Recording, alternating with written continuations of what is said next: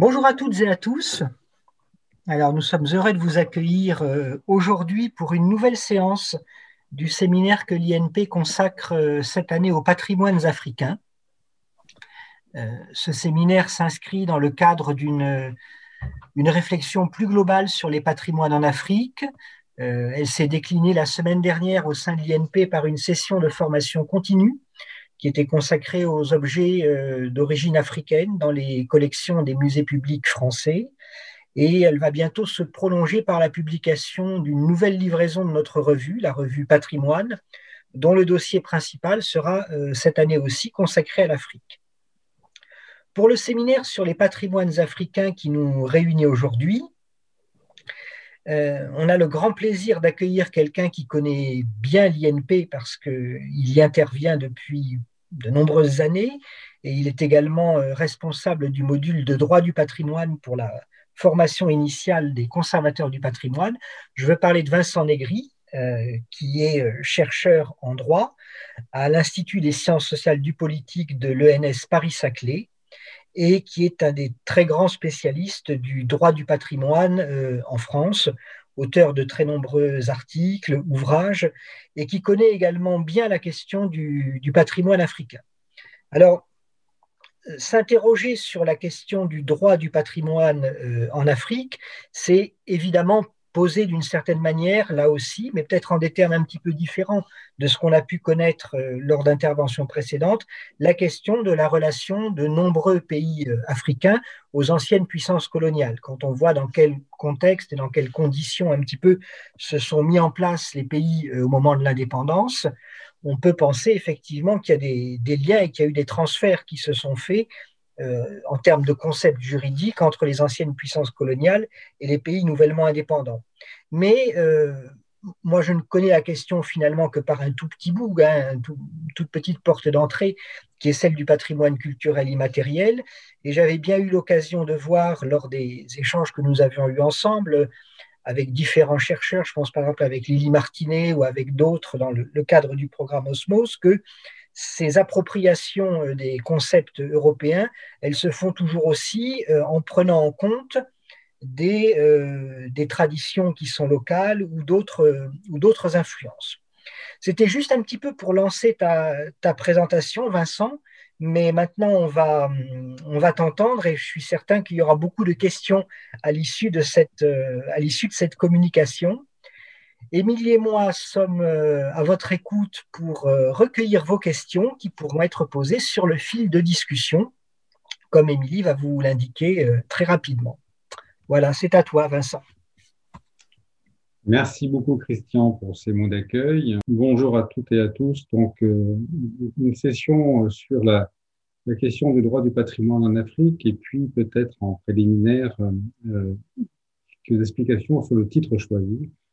Pourquoi penser et écrire le droit du patrimoine en Afrique Simplement par référence à un ouvrage publié par Alain Mabankou en 2017 qui s'intitulait, Penser et écrire l'Afrique aujourd'hui. Et dans cet ouvrage, il est question de, la manière dont aujourd'hui euh, certains chercheurs, certains philosophes investissent euh, une, une, philosophie africaine et comment finalement je que le langage aussi euh, sert à former des pensées et surtout à les, à les exprimer. Alors, ça peut, pas, ça peut vous paraître une espèce de lieu commun, mais la langue dans laquelle on s'exprime est forcément le reflet, ou tout au moins notre pensée est-elle, est-elle le reflet aussi de la langue dans laquelle nous nous exprimons. Et donc, s'agissant du droit, le fait qu'en Afrique, le droit soit exprimé soit en français, soit en anglais, parfois en, en, portugais pour les États lusophones, a et a eu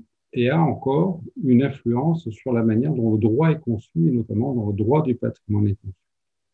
Et donc, euh, j'ai souhaité m'inscrire dans, ce sillon, et surtout parce que dans cet ouvrage, il y a un article qui, pour moi, est riche d'enseignements, qui est un, article qui est écrit par Suleiman Bachir Ndiaye. Et Suleiman Bachir Ndiaye euh, me servira un petit peu de fil conducteur euh, au long de cette, de cette présentation, puisque j'ai extrait cette, cette, phrase donc, de, son, de son article où il, parle des langues africaines et la manière dont finalement les langues africaines induisent euh, un mode de pensée, euh, le vivant, un mode de pensée également la culture le patrimoine. Et la question dont la manière dont il aborde la question de l'identité me semble éclairante sur la question du patrimoine, puisque finalement, je dirais que la manière dont un État se vit, la manière dont une population euh, envisage son avenir, elle est fonction de la manière dont elle s'approprie ou pas son passé. Et donc cette relation du passé euh, pour euh, construire finalement un futur, elle est intimement liée à la question de la protection du patrimoine. Ce qui va m'amener dans mon, exposé à aborder différents points et le premier point, ce sera d'abord de savoir euh, qu'est-ce qu'on entend par droit du patrimoine. Donc, euh, ce sera peut-être un point préliminaire pour qu'on s'entende bien effectivement tous sur euh, cette question du contenu et de la finalité, ou tout exactement des finalités du droit du patrimoine. Et puis, s'agissant du droit du patrimoine en, Afrique, de quoi est-il le symptôme finalement? C'est-à-dire que quand parle de symptôme, c'est-à-dire qu'on peut difficilement ignorer le passé coloniale de l'Afrique et qui a une forte influence sur une écriture du droit du patrimoine. Et on verra dans un deuxième temps comment, aujourd'hui, à la fois sous la pression euh, euh, du droit international et puis sous la pression également, on va dire, d'un renouvellement d'une pensée euh, du droit en Afrique, eh bien, le droit du patrimoine, lui aussi, subit des mues et donc il évolue vers peut-être vers une plus forte autonomie par rapport à nos concepts occidentaux. Et donc, pour aborder la question de qu'est-ce que donc le droit du patrimoine, euh, avant de partir en plongée sur les, euh, la, la, les, questions qui, euh, formatent cette question du droit du patrimoine en Afrique, eh bien, je vais m'inspirer d'une phrase qui est extraite d'un article publié par André Chastel et Jean-Paul Dablon, euh, en 1980 dans la revue de l'art. En France, 1980 euh, était l'année du patrimoine et donc la revue de l'art publie un long article de ces deux auteurs sur la notion de patrimoine. J'ai extrait simplement ces, deux lignes parce que euh, elles éclairent, à mon sens, euh, enfin, elles éclairent les finalités et le contenu du droit du patrimoine. Étant entendu que euh, on peut avoir donc de cette phrase une lecture juridique, puisque quels sont les, points d'accroche finalement du droit du patrimoine? Ils sont, ils sont au nombre de trois. C'est-à-dire que le droit du patrimoine, il a une finalité qui, enfin, il a trois finalités peut-être, d'identifier et de reconnaître quels sont les éléments euh, qui font sens pour une communauté, pour un peuple, quels sont ces éléments que euh, cette communauté, ce peuple, cette nation souhaite transmettre à la génération qui suit. Et donc, dans cette opération de transmission, donc dans cette, dans cette, dans cette trajectoire intergénérationnelle, se pose la question, bien évidemment, de la protection. Et donc, en regard de la protection, des deux concepts qui, euh, enfin, des deux, des deux actions qui font de la protection, à savoir la conservation et l'entretien ou la restauration. Puisque euh, si on parle de conserver pour des générations, il s'agit d'assurer la protection par des mesures juridiques qui vont obligé. Et le terme d'obligation a une charge juridique très forte en la matière. Et puis, euh, troisième point d'ancrage des droits du patrimoine, c'est l'accès du public à la culture. Alors, la culture, euh, il s'agit aussi, en l'occurrence, de l'accès aux témoignages, aux témoins qui euh, forment une histoire commune. Et donc, si je parle donc de ces trois points d'ancrage, c'est-à-dire qu'identifier, protéger et l'accès du public, eh bien, se pose la question des, critères. C'est-à-dire que quelle définition, quelle qualification euh, vais-je mettre en place pour identifier ce patrimoine? Et donc, on va très vite tomber sur des questions de valeur, sur des questions d'intérêt. Euh, et bien évidemment, si on parle de valeur, si on parle d'intérêt, quelles sont ces valeurs qui sont présentes sur le continent africain qui permettent d'identifier Et ces valeurs-là vont-elles différer des nôtres de celle de l'ancienne puissance coloniale, si je dois m'exprimer ainsi? Et puis, euh, qui va être euh, qui va être à la manœuvre pour fixer ces critères, déterminer ces valeurs. Est-ce que c'est l'État? Est-ce que ça va être des communautés, d'autres types de collectivités? Vous voyez bien qu'on tombe très vite sur des éléments qui peuvent faire sens dans la distinction entre finalement, dans, dans l'influence que peut avoir un passé colonial sur la construction du droit. À travers la question des acteurs euh, et bien évidemment la question des titulaires, donc des titularités. Qui détient le pouvoir de protéger? Et selon quelle modalité? Et dans cette phrase de Babylon et Chastel, si nous regardons le dernier point, quand il dit que la conservation se cause de sacrifice, il s'agit en l'occurrence de la sacrifice, des sacrifices imposés aux propriétaires et revenons sur Victor Hugo qui nous rappelle que le propriétaire est, en quelque sorte au XIXe siècle l'ennemi public numéro un, hein, puisque c'est contre lui que, Victor Hugo vitupère en disant que c'est le propriétaire qui, qui peut démolir sans vergogne son bien. Et donc tout notre droit du patrimoine en Occident est orienté sur la question propriétaire. Et en témoigne la jurisprudence de la Cour européenne des droits de l'homme qui euh, est là pour valider ou pour infirmer l'action des États, notamment. Pas effectivement, c'est une des questions qui est soumise parfois à la Cour européenne pour euh, trancher les questions sur l'atteinte proportionnée ou disproportionnée au droit de propriété euh, qu'opèrent les contraintes de protection du patrimoine. Donc, le rapport au droit de propriété. Donc là, très vite, si on parle de droit de propriété, on sent qu'on va être peut-être mal à l'aise dès lors qu'on va aller sur, un, sur des terres africaines, notamment en Afrique subsaharienne. Et puis, quel bénéfice, c'est-à-dire que euh, qui a accès à ce patrimoine, selon quelle modalité, donc qui va-t-on euh, qui va-t-on privilégier? Est-ce que ce sera au profit de quelques-uns ou au profit de tous que cette protection sera opérée? Et donc, dans cette écriture du droit du patrimoine en Afrique, il y a bien évidemment une dette. Euh, il y a une dette due au passé colonial.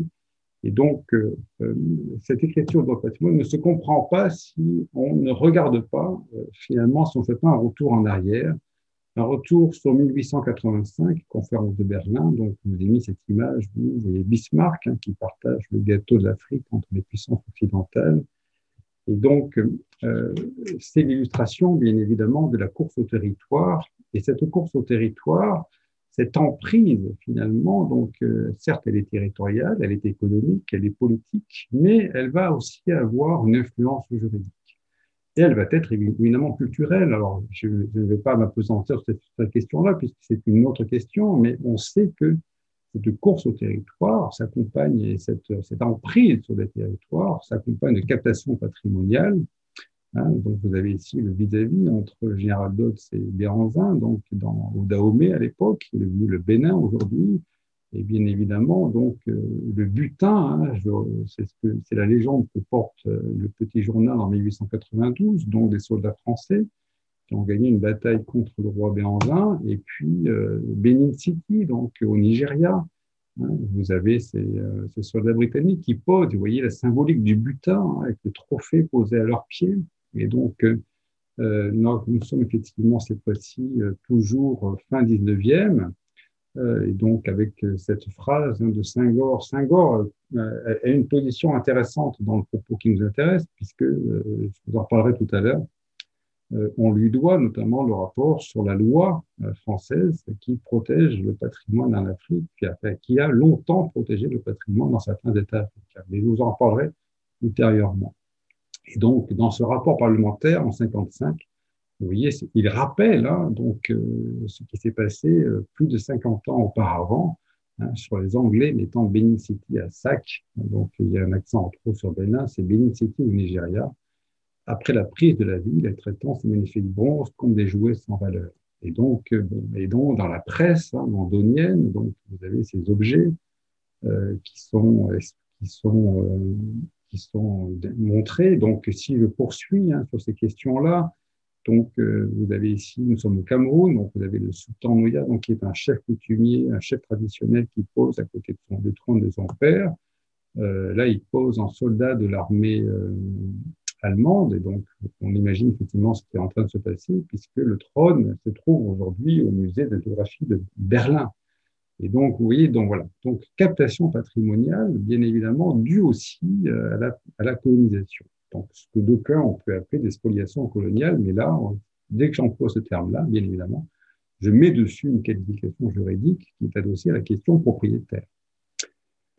Donc, revenons sur finalement ce qui euh, l'état l'état de l'Afrique euh, à la société au moment de la Société des Nations et donc euh, avec cette carte hein, qui illustre les sphères d'influence et donc avec les deux couleurs qui dominent le bleu pour la France et puis cette couleur rose pour la Grande-Bretagne. Vous voyez, vous avez au milieu la tache jaune de la, Belgique et puis éparpillé les, les colonies lusophones donc du Portugal. Euh, et puis, bien évidemment, nous sommes sous le régime du pacte de la Société des Nations. Et donc, euh, il s'agit, euh, donc ici, vous avez cette fameuse phrase hein, sur le bien-être et le développement de ces peuples, mission hein, qui forme mission sacrée de civilisation. Et on vous dit ici, il convient effectivement de confier la tutelle de ces peuples aux nations développées qui, en raison de leurs ressources, de leur expérience, de leur position géographique, hein, doivent assumer cette responsabilité. Et donc, vous voyez que dans le sillage de 1885, donc de la conférence de Berlin, eh cette fois-ci, euh, c'est, euh, on va dire, on entérine la question coloniale et on en fait une mission sacrée de civilisation, ce qui illustre, bien évidemment, euh, l'affiche pour l'exposition coloniale de 1931, puisque vous voyez que c'est depuis la métropole, donc depuis la France, que rayonne le soleil qui illumine les possessions coloniales répandues euh, sur les différents continents. Donc, on est dans cette, dans cette posture-là, où finalement, dire que c'est depuis la métropole que vient la connaissance, que vient le savoir, hein, et que cette mission sacrée de civilisation va être accomplie. Alors, ne pensez pas que le droit soit à l'abri, finalement, euh, soit une donnée technique, parce que le droit est aussi un outil de domination. Le fait d'imposer euh, un droit particulier, d'imposer un mode de pensée particulier par le droit, fait partie, bien évidemment, de l'impérialisme colonial. Et donc, quand on regarde finalement euh, ce qui se passe du point de vue euh, de l'administration coloniale, quels sont les systèmes juridiques qui sont en place, eh bien, vous voyez que le, droit n'est pas, n'est pas, n'est pas étranger finalement à la manière dont on construit l'entreprise coloniale. Alors, le droit n'est pas étranger puisque vous voyez ici que apparaître euh, le système britannique, euh, indirect rule, c'est-à-dire que c'est un système d'administration indirecte, donc c'est tout le pragmatisme britannique, hein, puisque il s'agissait, si je, je, je, résume et forcément en caricaturant, il s'agit de laisser aux populations le soin de s'administrer par elles-mêmes euh, dans le respect des lignes directrices qui lui sont fixées par le pouvoir colonial. Et donc, euh, c'est très pragmatique, hein, alors que euh, la colonisation française est une colonisation beaucoup plus, euh, beaucoup plus prégnante, c'est-à-dire que c'est ce qu'on a appelé l'administration directe avec la prise en charge de l'administration de territoire directement par l'administration coloniale.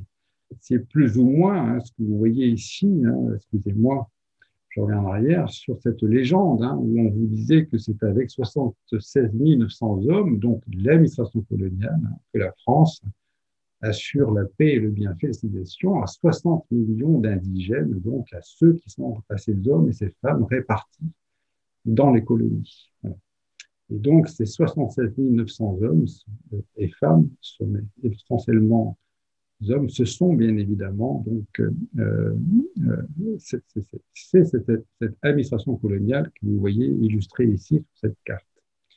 Donc, euh, ces règles d'administration, ces principes d'administration vont laisser des traces hein, dans la construction des institutions patrimoniales sur le continent africain, et notamment, je dirais que si on regarde du côté britannique, par exemple, je dirais que le le mécanisme du trust, donc l'institution trust, qui est une institution euh, de common law, euh, cette institution est celle qui régit encore aujourd'hui les musées au, Kenya, en Tanzanie, au Zimbabwe ou en Afrique du Sud.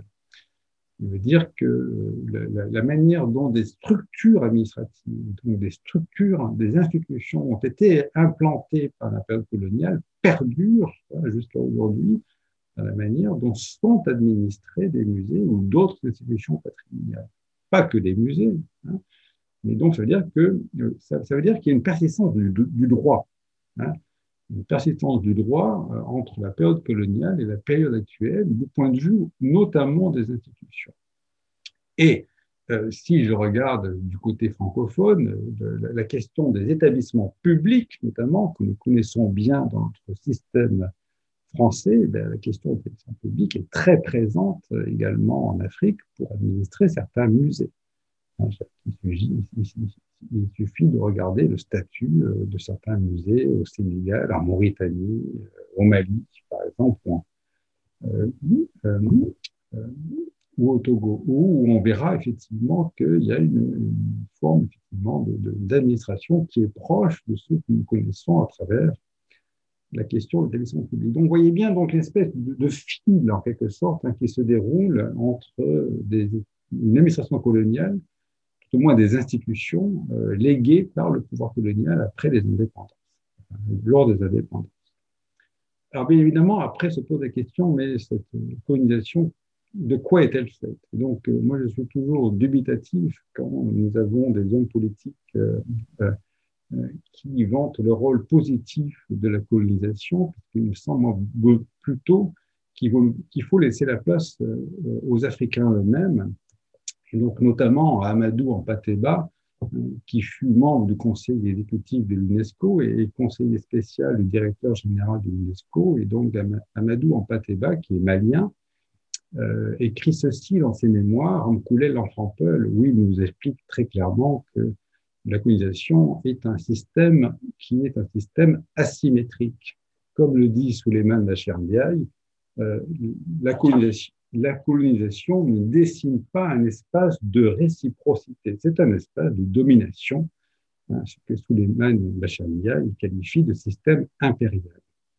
Et donc, euh, dans ce dispositif-là, finalement, euh, on a parfois euh, tendance à séparer la manière dont la culture est traitée. Or, on peut juste regarder finalement dans, dans, dans, l'accomplissement, on va dire, de cette colonisation, il y a eu aussi des missions d'ethnologie qui ont été riches euh, de collecte d'objets, euh, notamment la mission Dakar Djibouti. Donc, vous voyez donc, sur la carte, c'est une mission qui part de Dakar, qui va jusqu'à Djibouti et qui parcourt le continent africain dans son intégralité d'ouest en est.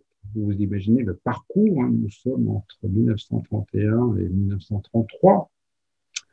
Euh, donc, mission dirigée par Marcel Griol, et puis donc le cas, dont le, un carnet au jour le jour est tenu par Michel Léris, hein, qui va les publier dans l'Afrique fantôme. Et c'est par l'Afrique fantôme que nous connaissons euh, le détail de, cette mission Dakar Djibouti, également par les objets qui ont été ramenés.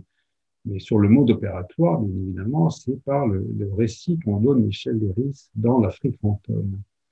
Alors on pourrait se dire, oui, certes, c'est une mission de connaissance, d'ethnologie, mais nous avons une loi qui a été votée le 31 mars 1931, et cette loi, elle autorise la mission d'accord Djibouti, elle autorise notamment le financement. Et donc, c'est une époque où, euh, au journal officiel, on publiait à la fois la loi et euh, l'exposé des motifs. Et dans l'exposé des motifs, vous avez ceci. Et vous voyez bien que L'entreprise coloniale, comme le dit Amadou Ampateba, n'est pas une entreprise philanthropique. Hein.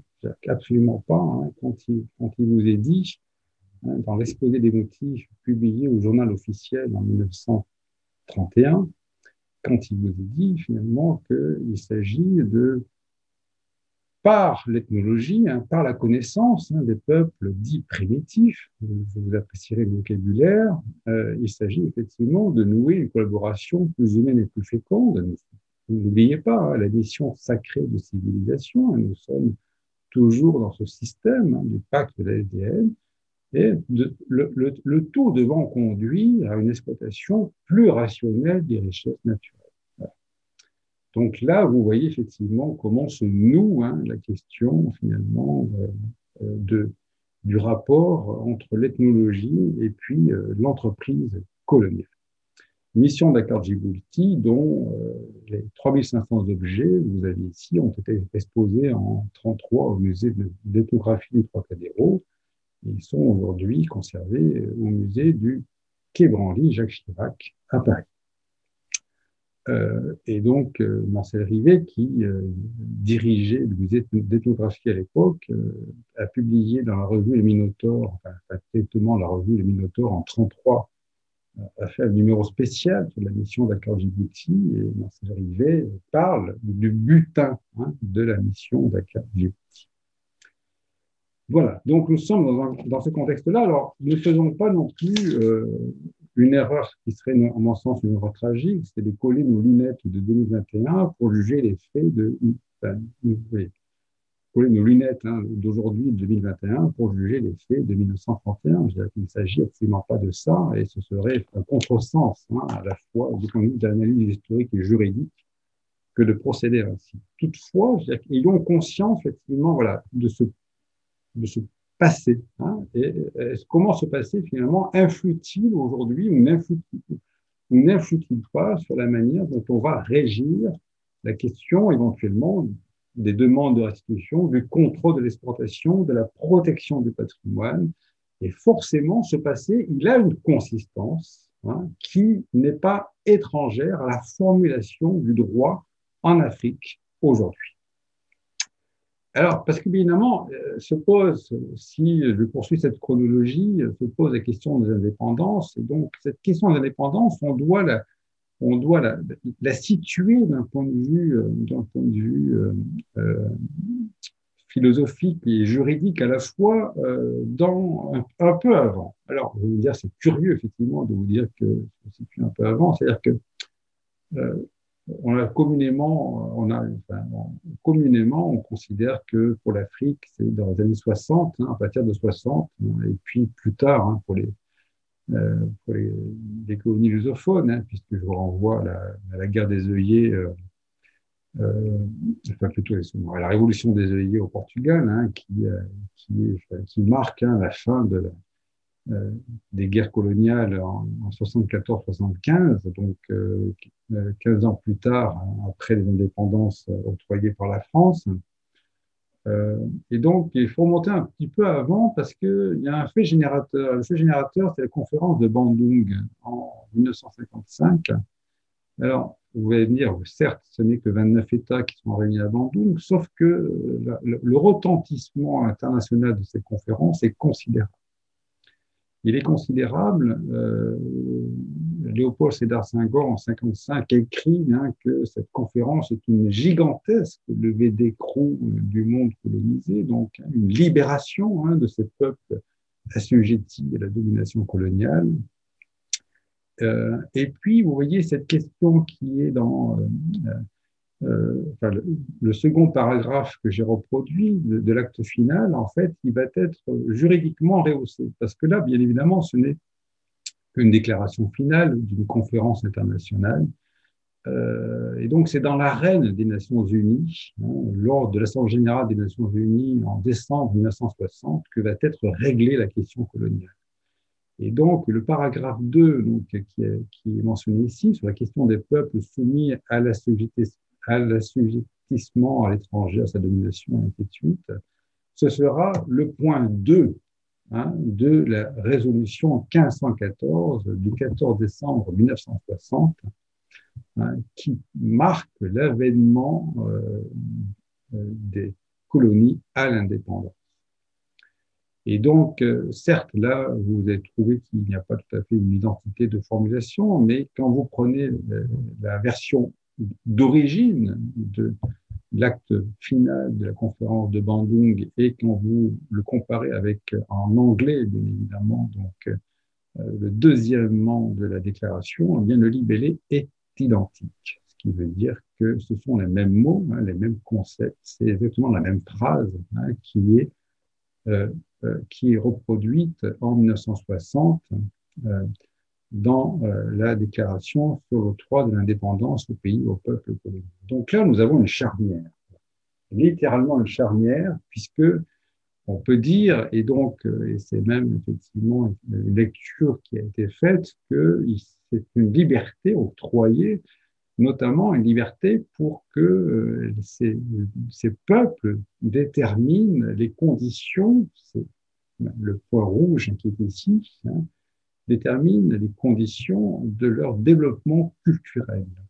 Alors, vous avez trouvé peut-être que j'interprète un peu fortement, sauf que c'est la lecture qu'en a faite le Conseil d'État italien en 2008 euh, le Conseil d'État italien, euh, statuant sur le retour de la Vénus de Sirène euh, en, en, Libye, eh bien, il a considéré qu'il y avait une obligation juridique de restituer les biens culturels pris par la force lors d'une domination coloniale en vertu de deux principes. Le premier principe, c'est un principe d'immunité des biens culturels en temps de conflit armé, euh, principe qui existe depuis 1899 euh, et 1907.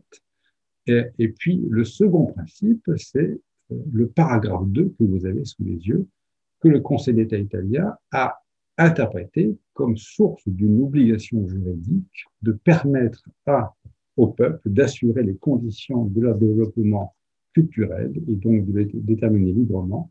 C'est ce qui a motivé et fondé en droit la décision de restitution de la Vénus de Cyrène à la Libye, étant entendu que cette statue antique avait été prise par l'armée italienne en 1913 et prise en Tripolitaine, donc dans le nord de l'actuelle Libye.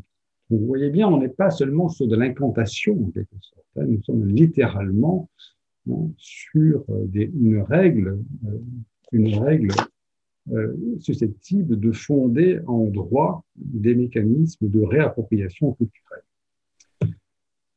Et donc, à partir de 1960, donc la majorité de l'Afrique est devenue indépendante, mes amis, les, hormis les, les, colonies lusophones, et donc c'est dans, dans l'enceinte de l'organisation de l'unité africaine que vont désormais se dérouler les débats sur la question de la, protection du patrimoine culturel africain. Et donc, avec ce premier acte qui est le, le, premier congrès, on va dire, culturel euh, organisé par le, par le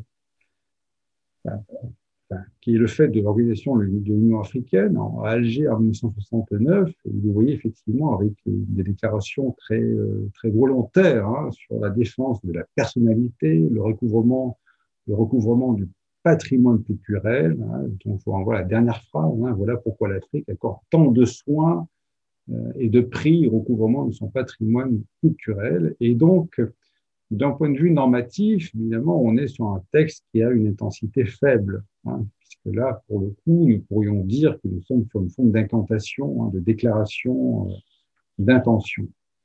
Euh, il faudra attendre quelques années plus tard, en 76, pour que soit adoptée la charte culturelle de l'Afrique, dont les deux articles 26 et 27 donc font explicitement référence à une obligation de protéger le patrimoine culturelle de l'Afrique.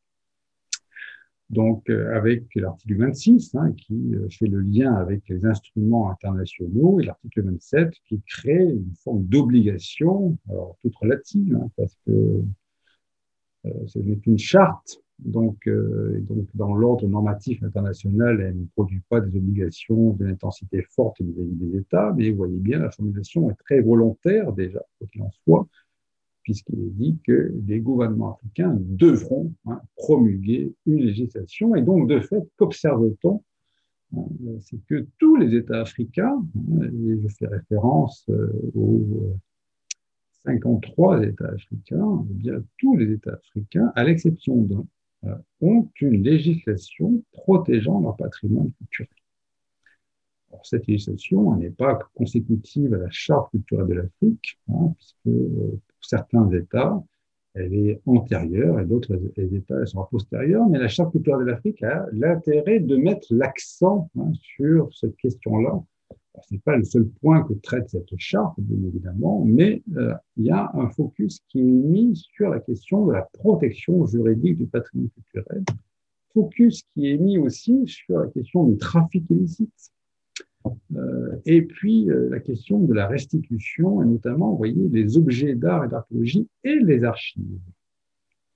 Et la question des archives est une question centrale hein, pour un État euh, pour qu'il puisse assurer sa souveraineté notamment et donc garantir sa souveraineté. Nous savons que dans le cas des successions d'États, donc la question des archives est une question très tendue, une question cruciale.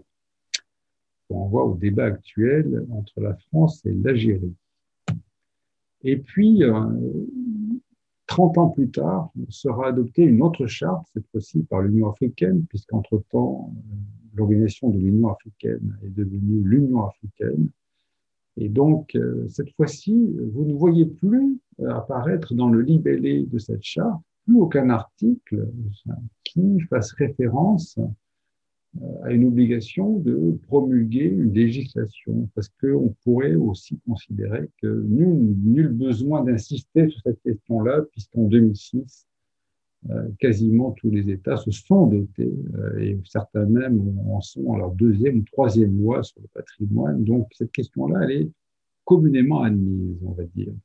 Par contre, là, il est bien évidemment question de euh, combattre le trafic illicite, qui lui est un fléau euh, qui se propage encore fortement sur le continent africain, et puis de prendre des mesures hein, pour garantir euh, le retour de certains biens culturels. Et un point qui est intéressant, qui est le point 28, l'article 28 exactement, qui vous dit que les États africains doivent adopter finalement des mesures pour euh, euh, protéger et sauvegarder donc ceux les, éléments qui auraient été restitués.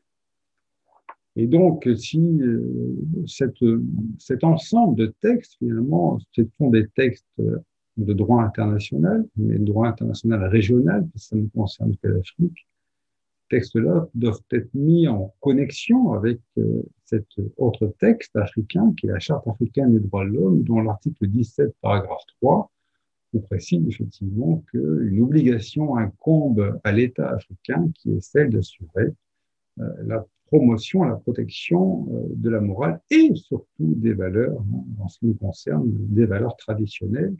Et vous voyez apparaître la notion de communauté sur laquelle j'aurai l'occasion de revenir.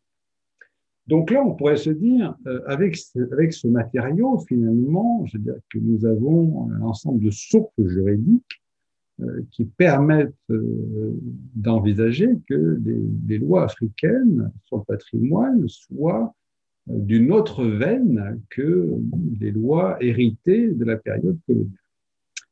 Alors, ça pourrait être vrai, mais il va y avoir quelques obstacles sur ce chemin. Et un des obstacles va être ce qu'on a, appelé en, droit euh, le principe de continuité.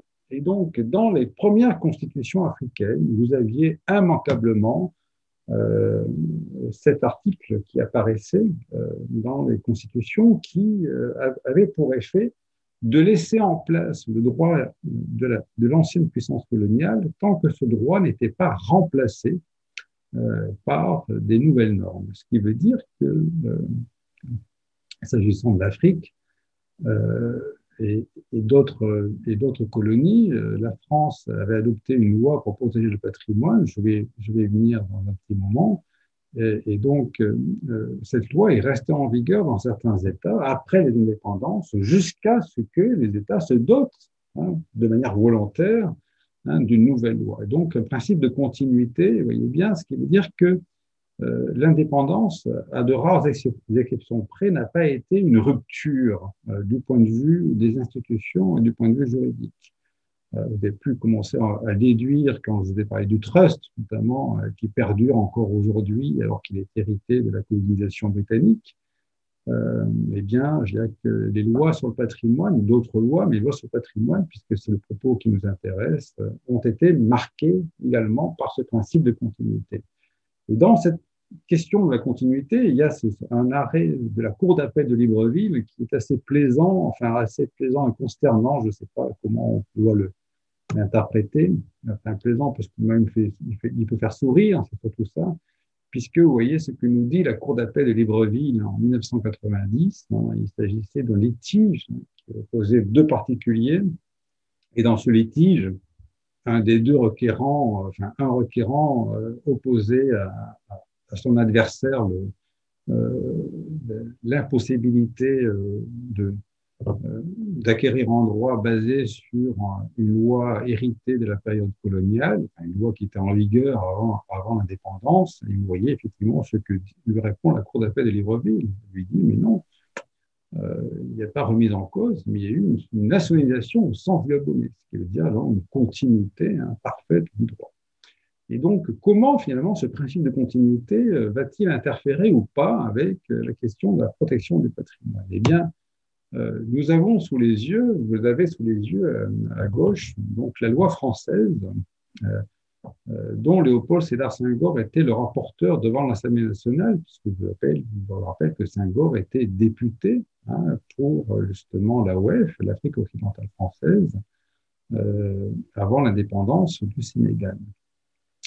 Et donc, euh, donc il siégeait donc à l'Assemblée nationale, et donc il est rapporteur de la loi, cette loi qui est adoptée le 3 novembre 56, qui a pour effet de projeter euh, dans les colonies euh, les lois françaises de 1913 pour les monuments historiques, de 1930 sur les sites et de 1941 sur l'archéologie. Donc, c'est une loi qui ramasse, on va dire, les trois piliers, hein, si on peut caricaturer ainsi, les trois piliers du droit du patrimoine en formation dans la première moitié du XXe siècle, avec monuments historiques, les sites pittoresques, ainsi de suite, hein, légendaires, artistiques et historiques, et, puis euh, la réglementation euh, des fouilles archéologiques. Donc, c'est cette loi qui va rester en vigueur dans certains États africains après l'accession à l'indépendance, hein, au nom du principe de continuité. Euh, on va voir, je vous montrerai un exemple tout à l'heure, où cette loi elle est restée en vigueur euh, plus de 40 ans après les indépendances. Enfin, on parle plus, presque 40 ans après les indépendances.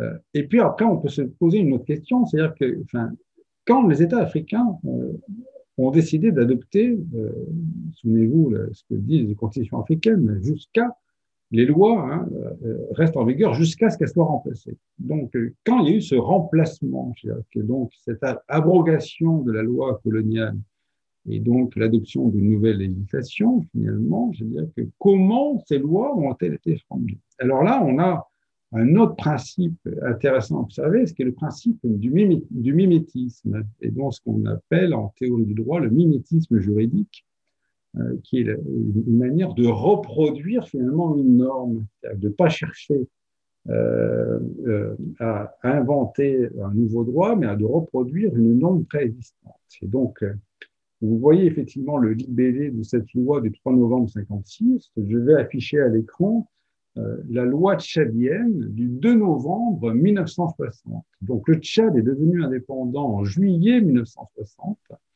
Et donc, vous voyez, quelques mois après seulement, le Tchad publie sa propre loi sur le patrimoine. Et donc, quelle est-elle? Ben la voilà. C'est-à-dire que qu'est-ce que vous observez? Eh bien, vous observez que c'est euh, une forme de, de, mimétisme euh, absolu, hein, puisqu'on reprend le même titre euh, et on reprend finalement le même, la même formulation. Alors, je vous ai mis que l'article premier hein, pour que vous ayez des éléments de comparaison, mais euh, vous voyez bien que euh, on, on, aurait pu passer toute l'heure hein, à définir la loi et vous auriez vu qu'article après article, eh bien, la loi de Chalienne reproduit la loi française. Et donc, donc, on est effectivement sur la question mémétique hein, dans la construction du droit qui apparaît ici très fortement. Alors, euh, cet exemple-là, je le prends parce qu'il est, est, il illustre parfaitement cette question-là. Alors, depuis le Tchad, hein, c'est doté d'une autre législation, hein, donc qui se détache hein, du modèle, des modèles français. Mais quoi qu'il en soit, donc on voit l'influence de l'ancienne puissance coloniale qui est toujours très présente. Alors, pour autant, n'allez pas en déduire, n'allons pas en déduire que finalement, rien de nouveau sous le soleil après les indépendances s'agissant de la construction d'un droit du patrimoine en Afrique. Euh, ben, on va faire une incursion en territoire, en territoire anglophone. Euh, donc, regardons du côté du Kenya. je vous ai dit que un, des points, enfin, un des points d'ancrage du droit du patrimoine, c'est d'identifier, de mettre en place des mécanismes d'identification et de reconnaissance, donc de qualification du patrimoine. Eh bien, au Kenya, on a, un adossement à la question coloniale, bien évidemment, mais pour justement s'en détacher. Euh, et vous voyez que dans la loi qui définit euh, finalement les antiquités et les monuments au Kenya, alors il y a un détachement partiel, hein, parce que vous voyez que euh, sur le concept juridique, on reste sur la catégorie des biens meubles et des biens immeubles, hein, qui nous rappelle quand même quelque chose de notre code civil, qui, a, qui a prospéré au-delà, au-delà effectivement de la langue française. Et voyez bien, donc, euh, bon, donc, le terme antiquité et monument donc, euh, vous dit effectivement, enfin, dans cette définition par la loi, il vous est dit, bien voilà, il y a une condition qui est posée, c'est euh, il faut que, pour que la loi puisse s'appliquer, que les, biens culturels meubles ou les biens culturels immeubles aient été construits ou fabriqués avant 1895. Ce qui veut dire que la loi ne s'applique pas hein, sur des biens meubles ou des biens immeubles postérieurs à 1895. Ça signifie euh, tout simplement que euh, euh, la définition de patrimoine au Kenya, elle est adossée à l'histoire coloniale. Elle est adossée à la date de 1895 qui marque hein, l'institution du protectorat britannique sur ce territoire-là qui, deviendra le Kenya. Et ce qui veut dire qu'il y a une mise à distance de tout ce qui a été bâti, fabriqué sous le mandat britannique jusqu'à l'indépendance.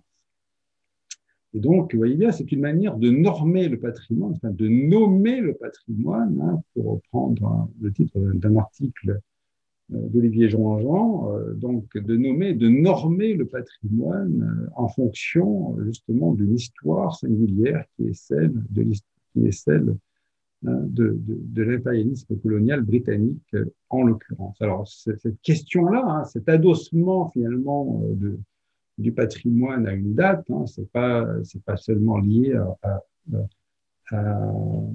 l'histoire africaine, euh, puisque on la trouve également en Europe, par exemple. Hein, c'est ce que fait la loi, grecque hein, en, posant comme pivot la date de 1453, qui est la chute de Constantinople, et en considérant qu'il y a un patrimoine gréco-grec et puis il y a un patrimoine qui est, euh, bah, qui est a subi l'influence ottomane. Et donc là, on, entreprend en matière du point de vue de la conservation de ce patrimoine. Donc vous voyez bien, donc, comment on peut adosser hein, euh, le patrimoine, ou tout moins la définition, vis à, euh, à, une question, question d'identité euh, territoriale sur la manière dont l'histoire a façonné un territoire.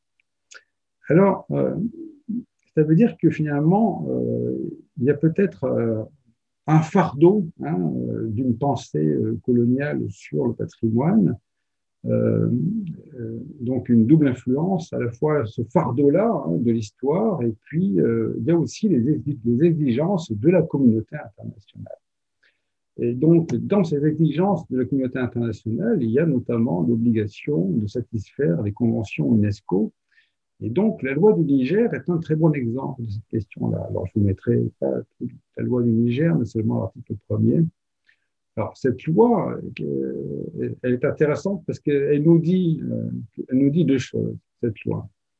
Elle nous dit, euh, d'une part, que jusqu'en juin 97, c'était la loi française de 56 qui, théoriquement, j'ai toujours du mal à dire qu'elle s'appliquait, d'un point de vue formel, elle devait s'appliquer, elle n'était pas appliquée puisque ce n'est qu'en 97 que le Niger se dote hein, d'une nouvelle législation qui efface de manière, définitive la loi du 3 novembre 1950. Et donc qui, euh, euh, annihile complètement, fort heureusement, cette question de la continuité euh, des législations entre, euh, entre l'ancienne période et puis l'avènement à l'indépendance. Donc, une loi classique, hein, et donc toutes les lois africaines sont bâties hein, sur ce schéma-là. Donc, euh, c'est pour ça que je vous ai mis cet exemple-là, parce que euh, une question de protection des monuments, euh, des, des ensembles et des sites, à travers un mécanisme que nous connaissons bien, qui est le classement. Vous voyez que le vocabulaire, hein, même quand il est, même quand il est quand il est repris, même quand il y a l'élaboration d'une nouvelle législation, que le vocabulaire emprunte quand même aux concepts occidentaux, la question, à travers, le, je parle du mot classement en l'occurrence, hein, la question des fouilles archéologiques, cette fois-ci, euh, qui est en résonance directe euh, avec euh, une recommandation UNESCO de 1956, et puis la question du contrôle de l'importation et de l'exportation, qui, elle, satisfait très directement les principes et les obligations souscrits par obligation souscrite par le Niger euh, lorsque le Niger a ratifié euh, la convention euh, UNESCO de 1970 sur la prévention du trafic illicite et le retour des biens culturels.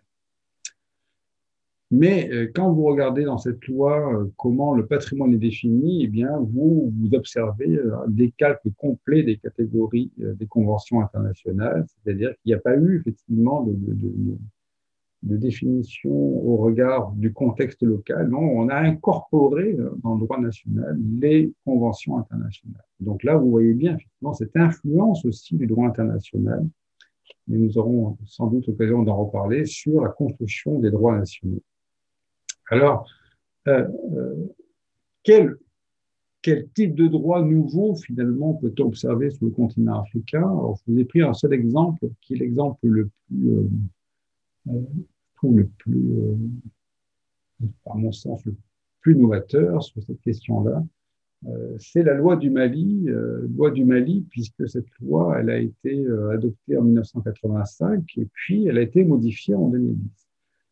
Alors, dans la version 1985, ici, je, je, prends l'article premier, vous aviez un point après État. C'est-à-dire que, souvenez-vous, quand j'ai essayé de tracer brièvement euh, l'économie générale hein, du droit du patrimoine, je vous ai dit, à un moment donné, effectivement, se pose la question de qui a le pouvoir hein, de, protéger, et donc d'identifier un patrimoine et de le protéger, et donc de décider de son accès au public, et donc des bénéfices que l'on tire de la protection.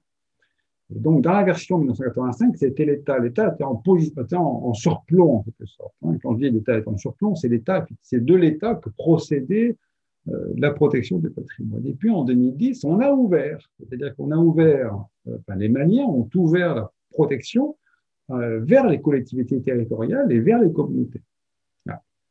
Et donc, ce qui peut, nous, aujourd'hui, peut-être être source d'enseignement, puisque si je regarde le droit français, par exemple, euh, je ne vois pas, moi, dans le droit français, une telle disposition-là. Je vois effectivement encore dans le droit français une très forte, un très fort surplomb de l'État euh, et une présence faible, enfin une présence, mais pas forcément au même niveau que l'État, que des collectivités territoriales. Quant aux communautés, n'en parlons pas. Vous savez, comme moi la position euh, de la France vis-à-vis de la notion de communauté. Donc, vous voyez bien que il y a, peut-être effectivement aujourd'hui des enseignements à tirer dont certains États, notamment le Mali par exemple, norment la question patrimoniale.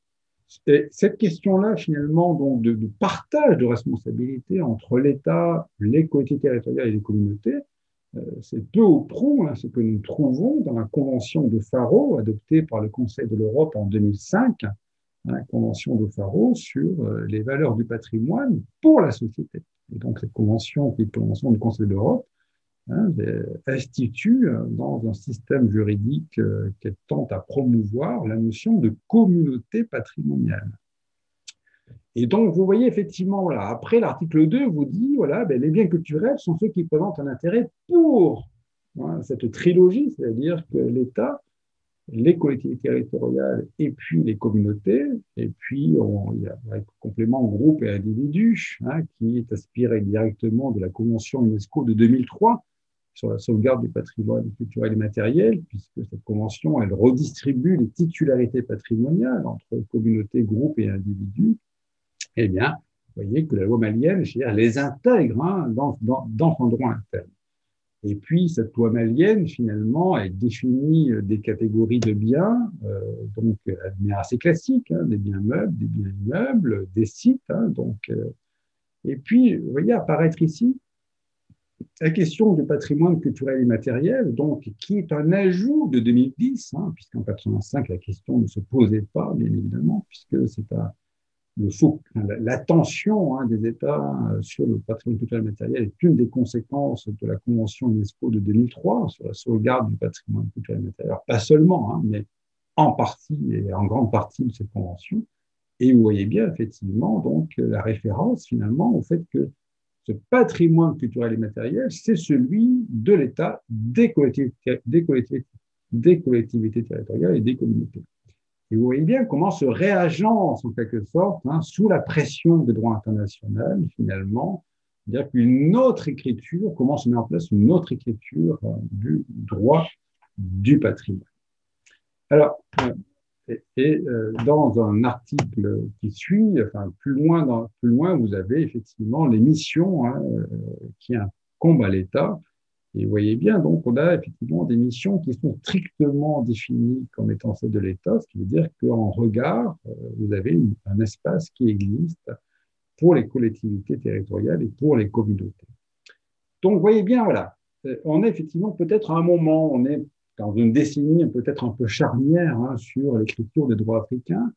Et je voudrais, euh, pour poursuivre euh, mon propos, euh, et puis amorcer peut-être une réflexion sur serait comment, comment modéliser finalement un droit du patrimoine original, original, je veux dire, au regard du contexte africain, donc sur le continent africain. Comment le modéliser? Donc, rappelons déjà que euh, le droit euh, peut reposer sur trois pieds, à savoir que finalement il y a d'une part ce qui est prescriptif, hein, que nous, nous nommons dans notre, dans notre, tradition juridique les lois et les codes.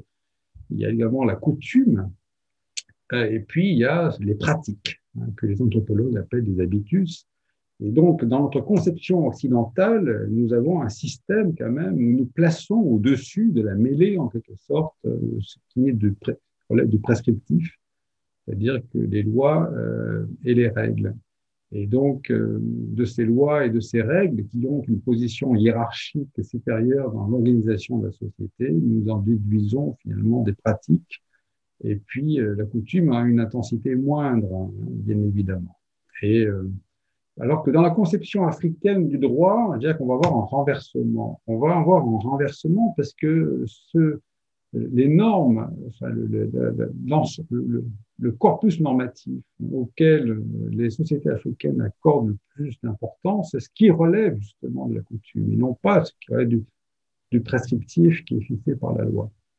Et donc, euh, donc, comment effectivement trouver un arbitrage finalement, puisque nous avons effectivement euh, la manière dont les sociétés africaines vivent le rapport au droit, euh, qui est quand même singulier euh, par rapport à ce que nous nous connaissons. Euh, or, les lois africaines sont quand même rédigées dans la langue de l'ancienne puissance coloniale et donc elles portent hein, encore un héritage issu de cette période-là. Donc un héritage qui est celui-ci, qu'elle peut au pro, c'est-à-dire qu'elle elle elle vise à modéliser à partir de la loi la manière dont on protège le patrimoine. Et il n'est pas sûr que des communautés se reconnaissent dans ce modèle effectivement prescriptif. Ce qui veut dire qu'il y a peut-être finalement une, autre approche euh, pour modéliser qui serait de nouer euh, le dialogue entre le prescriptif et puis ce qui relève de la coutume et d'où on pourrait déduire des pratiques en matière de conservation du patrimoine. Et donc, je vais essayer de vous montrer à travers, à travers, à travers euh, trois exemples ce rapport qu'il y a entre le prescriptif, donc ce qui relève de la loi, y compris ce qui relève de la loi internationale, et puis euh, le rapport à la coutume. Et finalement, est-ce que est-ce qu'il est important de privilégier l'un ou l'autre, ou est-ce qu'il ne faut pas trouver justement un arbitrage entre les deux? Alors, euh, dans la nécessité de trouver un arbitrage, on a par exemple ceci. Alors, ceci, nous sommes cette fois-ci au Zimbabwe, vous voyez un paysage aride. Euh, nous sommes à Dobonchawa, très exactement, qui est un site du patrimoine mondial. Voilà, un site du patrimoine mondial. Euh, c'est un site important parce qu'il y a des gravures rupestres, comme vous pouvez les voir ici. Alors, euh, ce site, il est, il est, déclaré en 1934, donc vous voyez, alors qu'on était en période coloniale, donc il est déclaré euh, monument national.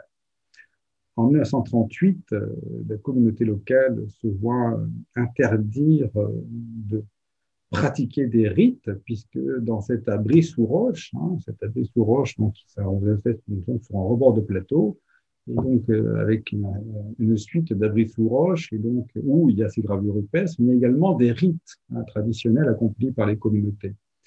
Et donc, euh, notamment, euh, des rites de fabrication de la pluie. Et donc, les communautés locales, au nom de la protection des gravures rupestres, se voient interdire les rites de fabrication de la pluie. Et puis, ce qui n'empêche pas effectivement que les rites se poursuivent toutefois euh, en 1980, euh, la Rhodésie devient le Zimbabwe, donc euh, on a effectivement une indépendance qui se met en place et la pratique des rites traditionnels se poursuit. Mais c'est dans cette période-là que le site est inscrit au patrimoine mondial de l'humanité. Et donc là, on passe effectivement, les pouvoirs publics passent à, l'offensive et donc euh, ils envoient la police sur le site pour faire cesser les pratiques euh, rituelles. Euh, les trous de fumée par lesquels s'échappait la fumée lors des cérémonies traditionnelles sont bouchés. Donc, il s'agit effectivement d'interdire la présence des communautés traditionnelles sur le site. Que se passe-t-il? Eh bien, quelques années plus tard, en 92, année de sécheresse, eh bien, la communauté considère que c'est parce qu'on lui a interdit l'accès au site qu'il y a la sécheresse elle brûle les musées. Et en 98, la communauté réalise des peintures modernes sur les peintures rupestres. Vous voyez bien comme quoi euh, cette impossibilité de penser l'articulation entre euh, un droit international qui pose des obligations et puis le droit des communautés et les prérogatives des communautés conduit finalement à une, mise en danger, à, une altération de ce cycle du patrimoine mondial. Donc, euh, d'où la nécessité de trouver les points d'articulation entre euh, des pratiques traditionnelles et puis les préceptions imposées par la loi et, éventuellement par celles du droit international. Un autre exemple euh, sur la question de, la conservation du patrimoine et de la coutume, eh bien, nous sommes cette fois-ci au Burkina Faso. Vous avez sous les yeux le palais de Kokologo, euh, une autre vue. Et donc, euh, c'était euh, c'est un palais bâti en 1942, mais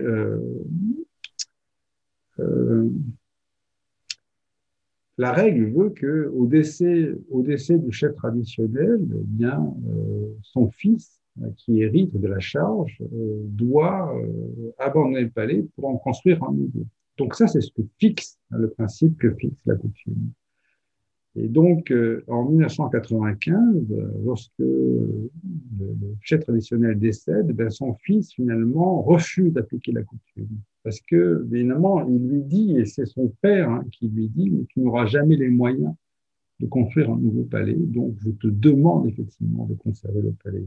Et donc, euh, euh, si euh, le fils n'avait pas suivi euh, euh, la, volonté du père, qui était de, de ne pas laisser ruiner finalement ce palais pour en construire un nouveau, et donc s'il n'avait pas, n'avait pas réinvesti le palais de son père, mais aujourd'hui nous n'aurions pas cette, ce site conservé.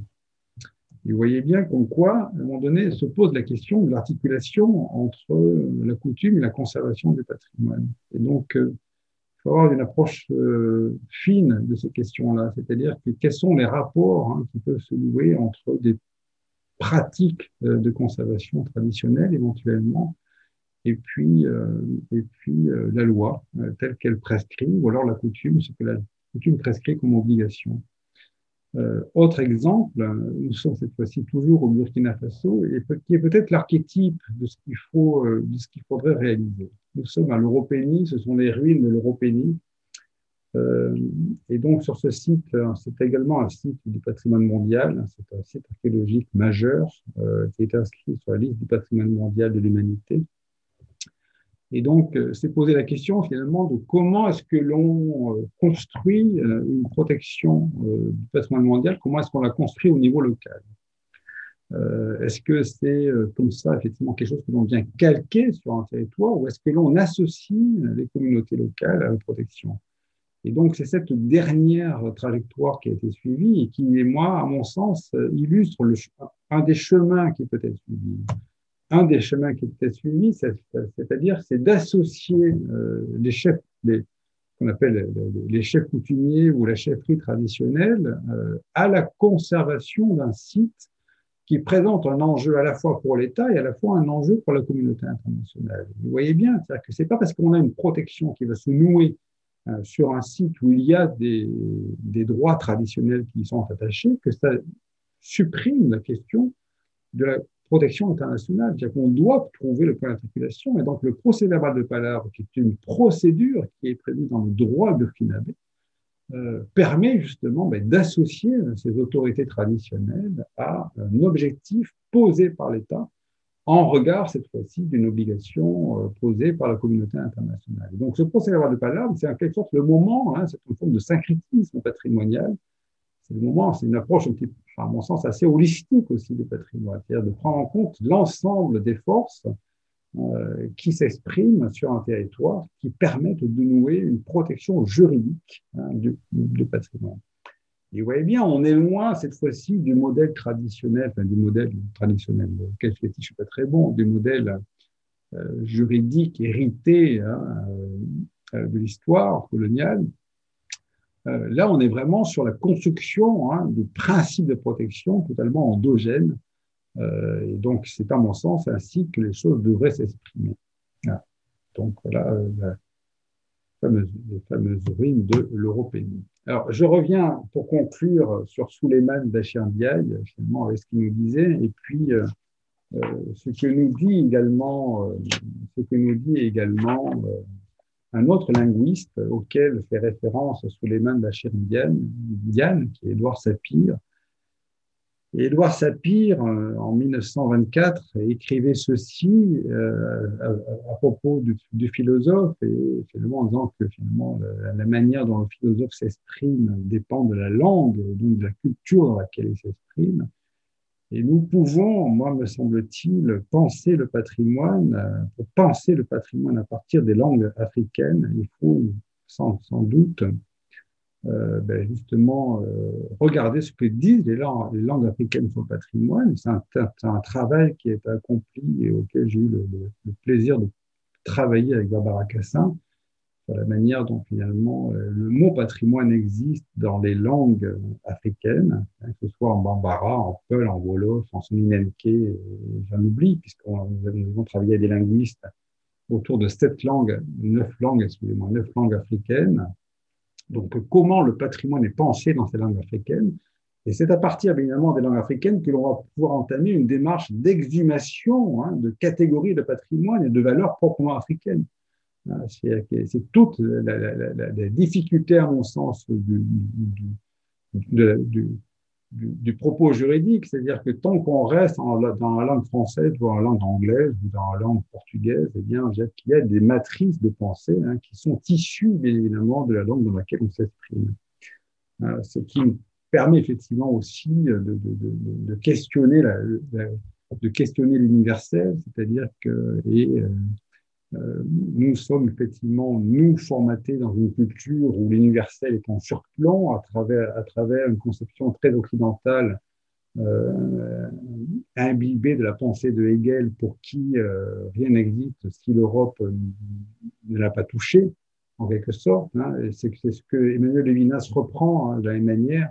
Je pense que finalement, il faut peut-être regarder ce que Merleau-Ponty écrivait sur l'universalité sur l'universalisme latéral, où il parle d'un dialogue entre les cultures, où il dit que finalement, c'est-à-dire que euh, euh, on est sur un principe de juxtaposition des cultures et non plus euh, sur le surplomb d'une culture sur une autre. Et c'est ce défi, à mon sens, que doivent relever les rédacteurs des prochaines lois sur le patrimoine sur le continent africain.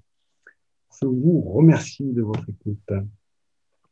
Merci beaucoup, Vincent. C'est nous qui te remercions pour euh, cette intervention vraiment, vraiment passionnante, euh, très suivie aussi. Hein. Euh, c'est important de, le dire parce que quand on n'est pas dans une salle comme on le fait d'habitude, on n'a pas forcément la possibilité de se rendre compte, mais l'auditoire est important aujourd'hui. Il y a 31 personnes qui, qui suivent le séminaire et vraiment, je m'en félicite énormément.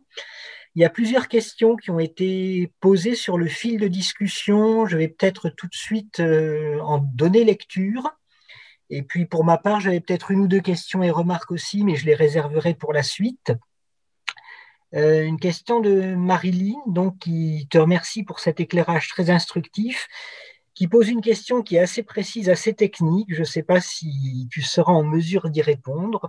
Lorsque le propriétaire est l'État et qu'une association fait un recours au tribunal administratif pour empêcher la démolition d'un site datant de 1718, cette association qui porte un projet avec une équipe pluridisciplinaire a-t-elle le droit de revendiquer sa légitimité dans la mise en œuvre? Étant entendu que cette association a rédigé le projet scientifique culturel.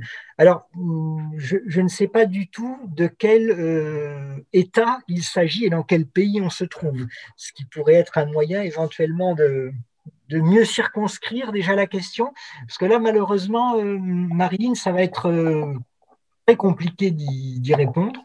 Je ne sais pas d'ailleurs s'il est possible de toute façon d'y répondre. Alors Marilyn. Euh... Alors Marilyn, la question porte sur la Réunion. Donc en fait, on, est.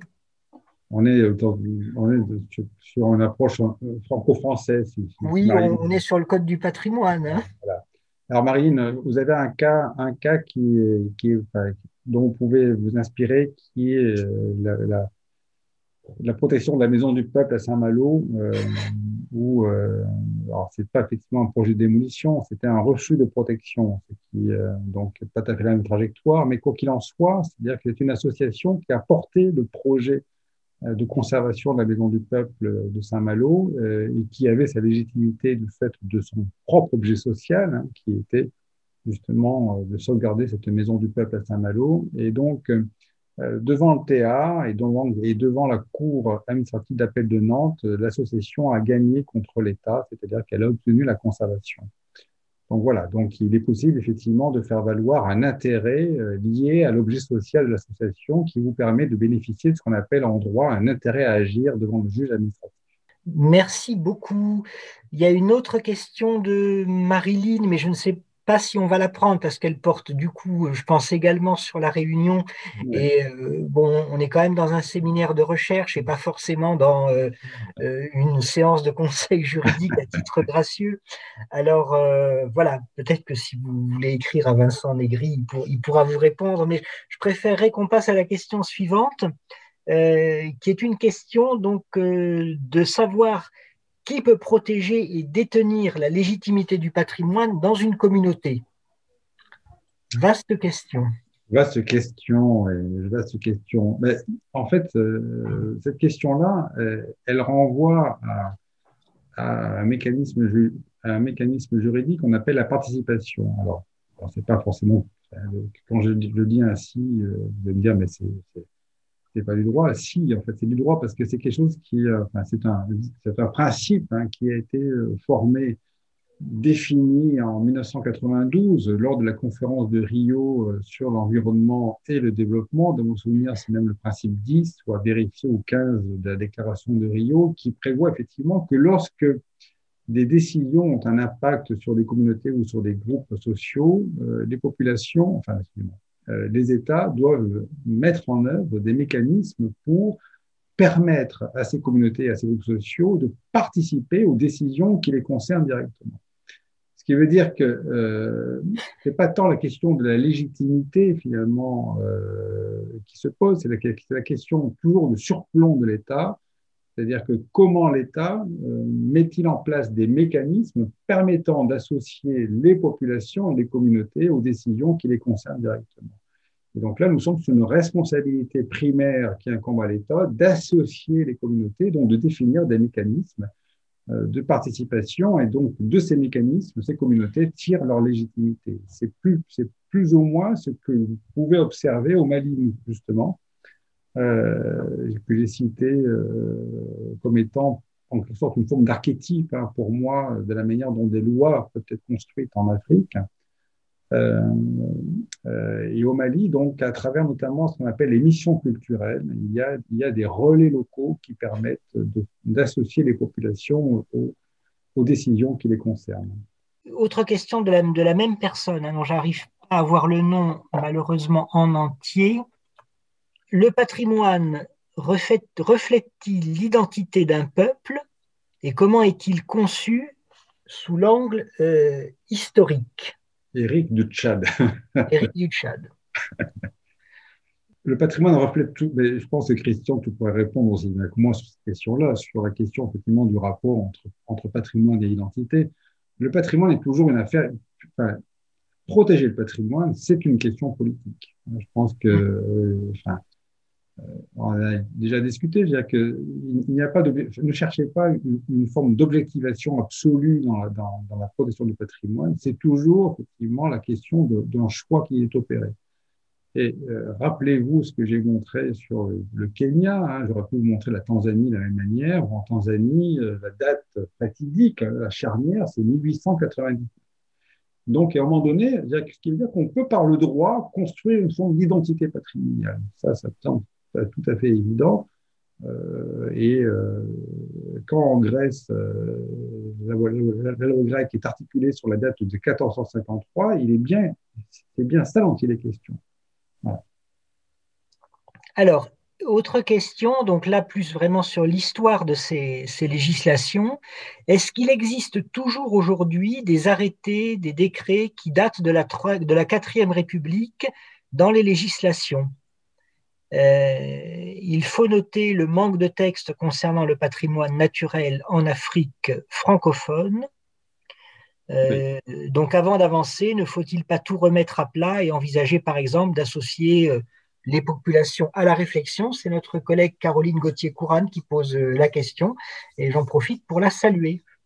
En présence à l'écran pour saluer Caroline, donc eh ben, elle a tout à fait raison, c'est-à-dire que cette question-là le patrimoine naturel, elle est, majeure, mais elle est majeure dans la mesure où finalement, euh, notre césure traditionnelle, or c'est une césure qui est reproduite hein, dans nombre de lois sur le continent africain, euh, cette césure entre patrimoine culturel et naturel n'a pas trop de sens euh, bien souvent dans les cultures africaines.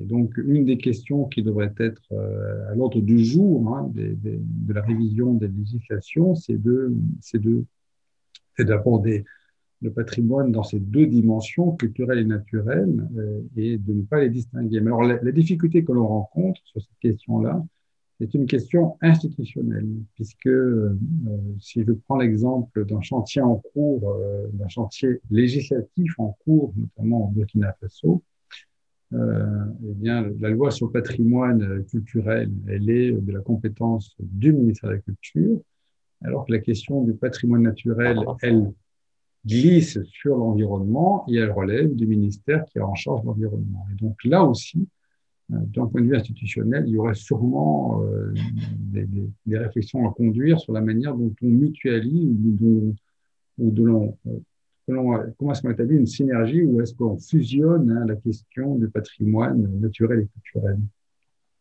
Merci pour ta réponse. Alors j'avais aussi, pour ma part, une petite question. Euh, j'aurais aimé qu'on revienne au texte de la loi de, 1956, le texte datant encore de la, de la période coloniale. J'ai été hein. intéressé par les critères qui ont été posés, les critères euh, qui définissent la, valeur patrimoniale des biens, parce que j'ai vu mentionner, euh, je crois, c'est le, le, caractère légendaire et le caractère pittoresque. Oui, voilà. Et voilà, et j'aurais voulu savoir si ces critères, euh, donc pour définir les biens immobiliers hein, faisant partie euh, hmm faisant partie du patrimoine, si ces critères se trouvaient dans d'autres textes français à cette époque-là, hmm. euh, ou s'ils avaient été concoctés spécifiquement pour, euh, euh, pour les régions sous administration coloniale. Parce que le reste est relativement attendu pour nous, un préhistorique, archéologique, scientifique, artistique. Tout ça, ce sont des choses qu'on retrouve peu ou prou finalement jusque dans l'article L1 du Code du patrimoine d'aujourd'hui. Mais légendaire et pittoresque, c'est, d'ailleurs assez difficile, je pense, à caractériser. Hein. alors, euh, pour tout, alors, on aurait pu effectivement imaginer que ce soit une, construction euh, intellectuelle liée euh, au contexte colonial. non, en fait, c'est la loi du 2 mai 1930 sur la protection des sites en France. Donc, puisqu'en fait, la première loi sur les sites en France, c'était une loi du 21 avril 1906, mmh.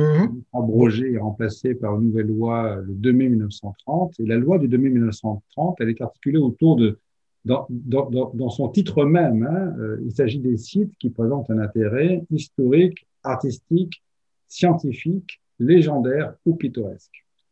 Et en fait, le critère pittoresque, il était déjà présent, euh, tout en étant masqué, tout en n'étant pas formellement exprimé, il était, il était présent dans la loi de 1906 parce qu'il apparaît dans les arrêtés, par exemple, qui protègent le Mont Blanc. Le Mont Blanc, le Mont Ventoux euh, sont protégés au nom d'un intérêt pittoresque, c'est-à-dire que bah, ce qui peut être peint, ce qui est monumental d'un point de vue naturel, hein, c'est ça qui est derrière. Le site légendaire, euh, le site légendaire en France par excellence au titre de la loi de 2930, c'est la forêt de Brocéliande. C'est-à-dire que sachez que le tombeau de Merlin l'Enchanteur, par exemple, est classé en tant que site. Je ne sais pas si vous connaissez le tombeau de Merlin l'Enchanteur, mais voilà. Euh, de même que euh, le lac de la Fée Viviane, les sept fontaines de Jouvence font partie du site légendaire classé au titre de la loi de 1930, qui aujourd'hui est dans le Code de l'environnement. Donc on retombe hein, sur la césure dont, euh, que mentionnait Caroline Gauthier sur, euh, entre nature et culture, Merci à toi. Je vois une question de Jean Bernard, qu'on salue aussi. Hein. Observe-t-on une tentative de définition récente d'un patrimoine africain, entre guillemets, et du droit associé par des organismes intergouvernementaux comme l'Union africaine ou l'ICOMOS, à l'instar du Conseil de l'Europe et de ses conventions. Alors, il y a. Il y a pardon. Oui, oui, tout à fait. Mais il y a, Jean, effectivement, des travaux euh, menés dans le cadre de l'Union africaine. Alors, c'est des travaux euh, qu'il faudra suivre avec, avec attention, puisque l'idée, euh, que, que, projette, euh, enfin, que, enfin, que, on dit projeter, ce sont de développer, hein, de, de, de, que diffuse hein, l'Union africaine, c'est une loi modèle de protection du patrimoine. Donc cette loi modèle, elle a été adoptée en 2019, donc on est vraiment sur, un, sur, sur une démarche très récente.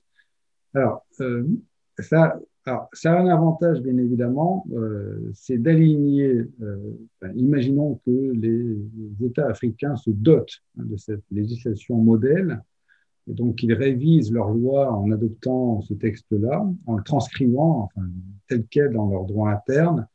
Euh, ça a un avantage, c'est que sur les questions où il est nécessaire que les lois nationales soient alignées, notamment en matière de contrôle de l'exportation, en matière de restitution, Hein, sur des questions effectivement qui, qui, posent des, enjeux transfrontaliers, c'est un atout, c'est évident. La grande difficulté, et moi ma grande, ma, j'aurais peut-être une réserve sur, la question de ces lois modèles, c'est qu'elles produisent ce qu'on appelle un droit uniforme. Euh, le droit uniforme, or, or, euh, ça veut dire que ce sera la même loi du Sénégal au Zimbabwe ou de l'Égypte à l'Afrique du Sud en passant euh, par l'Angola. Euh, je suis dubitatif euh, sur cette démarche-là dans la mesure où je pense que le droit est d'abord euh, un produit culturel et qu'il est fonction évidemment dont une communauté, nationale se pense pour elle-même. Et vous voyez bien, et singulièrement s'agissant du droit du patrimoine, le droit du patrimoine, c'est aussi la manière dont une nation, dont une communauté pense son, sa culture pour elle-même et vis-à-vis des autres. Et donc, euh, dire effectivement que c'est la, même règle qui s'appliquera sur l'intégralité du continent, je suis, euh, je suis réservé sur, sur cette démarche-là. Alors, d'autant qu'elle n'est pas nouvelle, parce que cette, cette volonté d'adopter une loi uniforme sur le patrimoine, donc une loi modèle. Elle a déjà été présente en 77 euh, dans des travaux menés par l'Organisation africaine de la propriété intellectuelle basée à Yaoundé. Et donc, à 77, il y avait déjà eu une tentative euh, qui n'a pas, qui a fait long feu, hein, mais une tentative. Euh, enfin, il y avait eu l'élaboration d'une loi modèle, une tentative effectivement à ce qu'elle régisse l'intégralité du patrimoine, des, des, des, le droit du patrimoine sur l'intégralité l'intégralité du continent. Donc, il y a effectivement des travaux au sein de l'Union africaine, mais bon, qui, qui s'attachent à cette question-là. Merci pour ta réponse. Il me semble que c'était la dernière ah. question qu'il y avait. Ici, regarde, il y a Abou Aman. Ah oui, pardon. Ma question est de savoir, est-ce qu'aujourd'hui, les structures physiques coloniales françaises en Afrique constituent l'identité française pour les Français Là, on sort un peu du droit. J'ai du, mal à comprendre aussi la. Malheureusement, j'ai du mal à comprendre moi aussi la question. S'il n'y a pas d'autres, s'il a pas d'autres questions et s'il n'y a pas d'autres éclaircissements, ah, ah, quelle est la loi au niveau mondial et africain qui traite spécialement de la question des restitutions? Ben, il n'y a pas de loi au niveau mondial et ni au niveau africain qui traite la question d'institution. La question d'institution est toujours une question bilatérale. C'est ça. Entre un État qui, euh, qui revendique et un État qui est requis pour devoir, euh, au titre de la restitution. Donc il n'y a pas de, il n'y a pas de norme générale en matière de restitution et j'ai tendance à vous dire fort heureusement, je dirais que ça ne peut, ça ne peut se traiter que dans un cadre bilatéral d'État à État, en l'occurrence. Merci beaucoup. Euh, écoute, Vincent, on va, te, on va te remercier encore très chaleureusement pour, euh, pour cette très belle communication. Je suis heureux qu'on ait eu de nombreuses, de nombreuses questions. Et euh, nous vous donnons rendez-vous, Émilie et moi, pour une prochaine session de ce séminaire qui se tiendra le 3 mai 2021 à la même heure. Et nous accueillerons cette fois-ci Guillaume Blanc, qui est maître de conférence en histoire contemporaine à l'université de Rennes 2. Euh, ici, ce sont un petit peu les, visions ou les catégories du patrimoine naturel africain euh, telles que les Européens les entendent qui vont être questionnées, puisque l'intervention de Guillaume Blanc portera sur ce que l'on appelle le colonialisme vert. J'espère que vous serez nombreux aussi, euh, aussi nombreux, aussi passionnés, aussi intéressés que vous l'avez été aujourd'hui pour cette prochaine session de notre séminaire. Merci encore à, toi, Vincent. Merci à, vous, cher public, et très bon après-midi à vous tous. Merci, au revoir. Merci, Christian. Merci, Émilie. Au revoir. Au revoir à tous.